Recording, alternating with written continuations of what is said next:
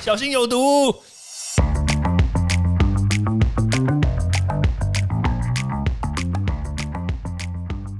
毒物去除了，人就健康了。欢迎来到昭明威的毒物教室。好，Hello，最近开始解封之后呢，很多人又开始喝酒，对不对？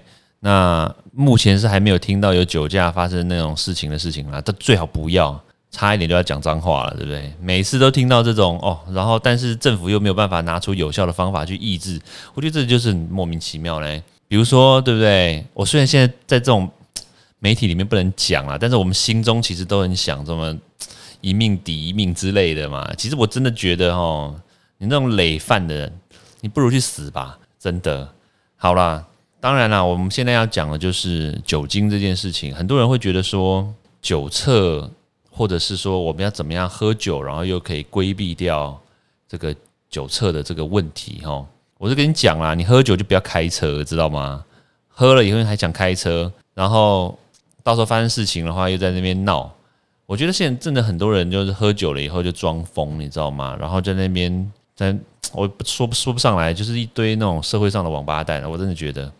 好了，反正问题就在于说，什么样的方式解酒，或者是说你觉得就是你喝完酒你一定要开车，我是不晓得这个你有什么样的想法啦。但是我我个人是觉得哈，喝酒它这个酒精要被代谢掉，它是有一定时间的，除非你喝少一点，就剂量嘛，或者是说你喝完以后呢，等很久，让你的酒精被代谢掉，让剂量。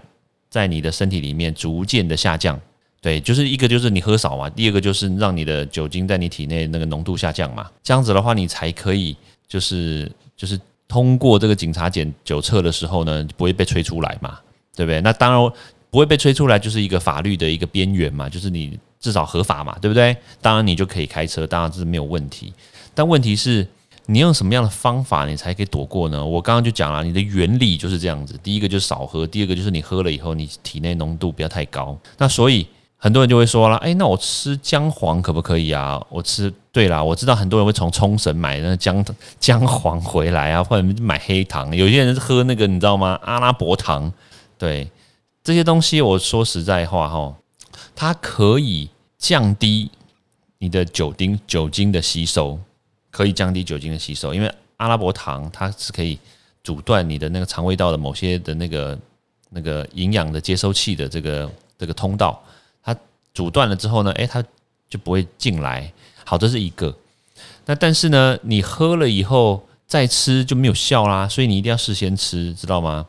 那那你说姜黄嘞？姜黄它是增加你的肝脏代谢，还有包括一些比如说灵芝啦、鲜精啦这些东西。这这些其实也都是增加你的肝脏的代谢，知道吗？所以，当你今天要喝酒的时候，如果你真的喝了以后还要开车回家的话，好，那这些东西呢，麻烦请你在喝酒之前呢，先吞到肚子里面，吞越多越好。那顺便呢，你也带一支酒测器，自己去买，你知道吗？PC Home 或者是虾皮都有啊，我买过，知道吗？这些东西呢都有随身携带的，你就买一支，然后呢，你。吃完这些保健品，对不对？解酒圣品，在喝酒之后，那当然记得哦，要让它有足够的时间代谢掉。代谢完之后，通常啦，大概一小时到两小时啦。你觉得你肝脏不会运作这么快啦？你肝脏又不是机器，对不对？通常都大概就是一小时到两小时之后呢，你再吹，拿你的机器出来吹吹看，吹了发现，哎，低于零点一五，哦，那这样就 OK 了，知道吗？那如果超过拍谁哦，那你就代驾吧，对啊，代驾其实也没有很贵嘛。我跟你讲了，我以前哦，就是曾经就在台北就是喝酒嘛，对不对？那这样躲不掉，那你就喝。那喝了以后，但是有开车啊，通常大家都会说，哎，你代驾代驾。然后我就说，哦，好好，我代驾。那请问你家住哪？靠腰中立。你知道代驾的费用多少吗？一公里大概四十几块吧。从台北到中立的。大概四十公里左右啦，所以我就是代驾一次呢，就一千七、一千八这样。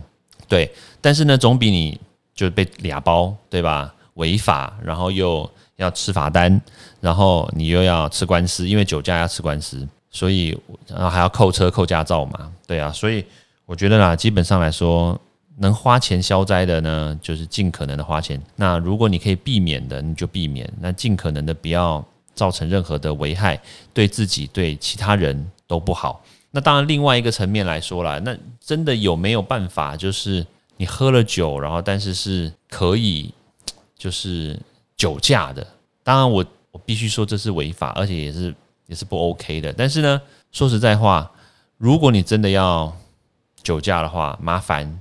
请你自己去开你自己的车，然后到无人的地方，然后就不要再回来了，知道吗？因为这个是一个不人道，而且不合理也不合法，非常王八蛋的一个动举动。对，就是这样。OK，好，今天虽然有一点点火气，但是呢，我想这应该是大家的心声，就是我们也期望酒驾肇事撞死人这件事情呢，不要在我们的社会里面再发生。对，你要喝酒就不要开车。开车就不要喝酒。如果你真的躲不掉，学一下威廉，代价不会不好。OK，好，就这样喽，拜拜。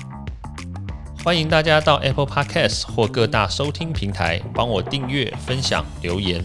有任何问题或想知道的内容，也欢迎大家来找我讨论哦。